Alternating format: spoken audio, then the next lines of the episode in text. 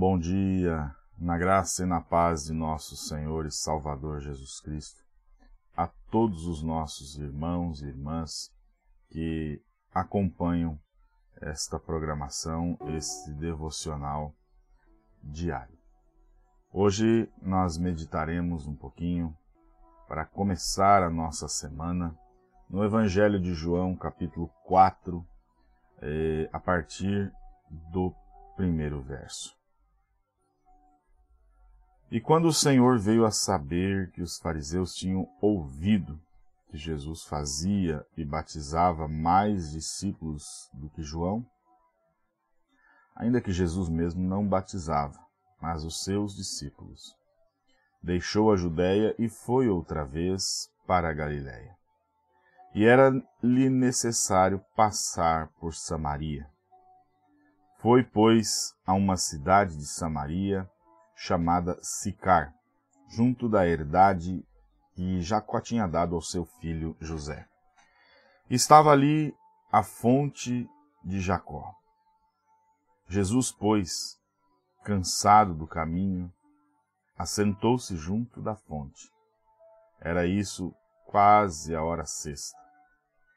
Veio uma mulher de Samaria tirar água. Disse-lhe Jesus: Dá-me de beber.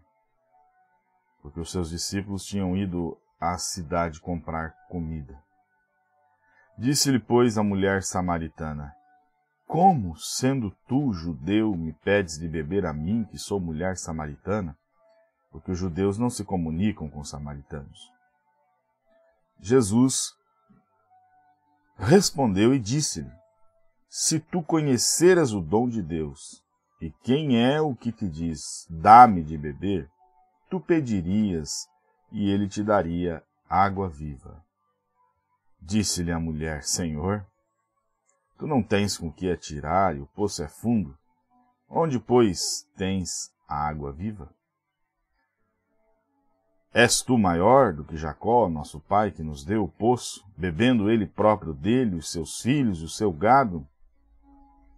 Jesus respondeu e disse: Qualquer que beber desta água tornará a ter sede. Mas aquele que beber da água que eu lhe der, nunca terá sede.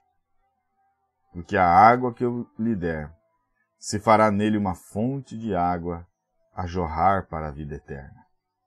Disse-lhe a mulher: Senhor, dá-me dessa água para que eu não mais tenha sede e não venha aqui tirá-la. Disse-lhe Jesus: Vai, Chama teu marido e vem cá. A mulher respondeu e disse: Não tenho marido. Disse-lhe Jesus: Disseste bem, não tenho marido, porque tivesse cinco maridos e o que agora tens não é teu marido. Isso disseste com verdade. Disse-lhe a mulher: Senhor, vejo que és profeta. Nossos pais adoraram nesse monte, e vós dizeis que é em Jerusalém o lugar onde se deve adorar? Disse Jesus, mulher, crê-me, que a hora vem em que nem nesse mundo, ou melhor, nem neste monte, nem em Jerusalém adorareis o Pai. Vós adorais o que não sabeis, nós adoramos o que sabemos, porque a salvação vem dos judeus. Mas a hora vem, e agora é, em que os verdadeiros adoradores adorarão o Pai em espírito e em verdade porque o Pai procura a tais que assim o adorem. Deus é Espírito. Deus é Espírito e importa que os que o adoram o adorem em espírito e em verdade. A mulher disse-lhe: Eu sei que o Messias, que se chama o Cristo, vem. Quando ele vier, ele anunciará, ele nos anunciará tudo. Jesus disse-lhe: eu o sou, eu que falo contigo. Que passagem maravilhosa. Começarmos a semana com essa cena em nossa mente. Se você notar, aqui no relato de João, é a primeira pessoa que Jesus fala abertamente, dizendo: Eu sou o Messias. Eu sou o Cristo. Quando eu começo a pensar na vida dessa mulher, uma mulher desprezada, ninguém desejaria estar perto dela. As mulheres direitas estariam se mantendo longe, distante, ninguém queria estar associado, associada a essa mulher. Tanto que ela ia tirar água já ao meio-dia, quando todas as mulheres já haviam tirado. Porque as mulheres direitas iriam tirar água mais cedo, no frescor, do dia. E como ninguém queria ficar perto dela, ali estava ela num horário difícil, horário do sol quente. E na região, naquela região, faz muito calor. Oh, que coisa! Jesus caminhou estrategicamente até aquele lugar. Ele estava ali para encontrar-se com ela. Mesmo sabendo que ninguém desejaria estar perto daquela mulher. Faz todo sentido para nós as palavras do próprio Senhor, quando ele diz que não são os sãos que precisam de remédio, mas são os doentes. Aquela mulher estava doente espiritualmente. Ela precisava do remédio espiritual. Nós vemos um mundo religioso desprezando essa mulher, se afastando dela. A religião, a igreja do dia não queria ter nada a ver com ela ela não era uma boa influência. Todos estavam fugindo dela. Mas Jesus assenta-se junto ao poço para encontrar-se com a mulher. A intenção de Jesus era dar salvação a ela. Era tirá-la daquela escravidão do pecado. Porque o pecado escraviza. O pecado nos faz ficarmos presos. Mas Jesus, ele rompe com todas as cadeias do pecado. Talvez alguém possa assistir esse devocional pensando, se sentindo como essa mulher indigna, sem valor. O nosso Senhor é especialista em trabalhar com pessoas indignas e sem valor ele vai encontrar ao longo do caminho doze homens para serem a coluna do seu ministério. E quando nós vamos vendo a história desses doze homens, nós encontramos que talvez o mais nobre de todos fosse Judas Iscariotes, no sentido humano, né, falando. Humanamente falando. Um falso moralismo, uma pessoa religiosa, e da mais alta confiança, né? porque ele vai passar a ser o tesoureiro oficial do ministério de Jesus. Mas quando olhamos para os demais, todos eles parecia não ter nada a esperar desses homens. Um pescador fracassado, um coletor de impostos, que era uma profissão vergonhosa, era uma profissão, profissão detestada por todo judeu. Mas Deus escolheu homens assim, para serem a base do ministério de sua igreja. Deus escolheu essa samaritana para estar ali naquele poço e ministrar a ela a água da vida.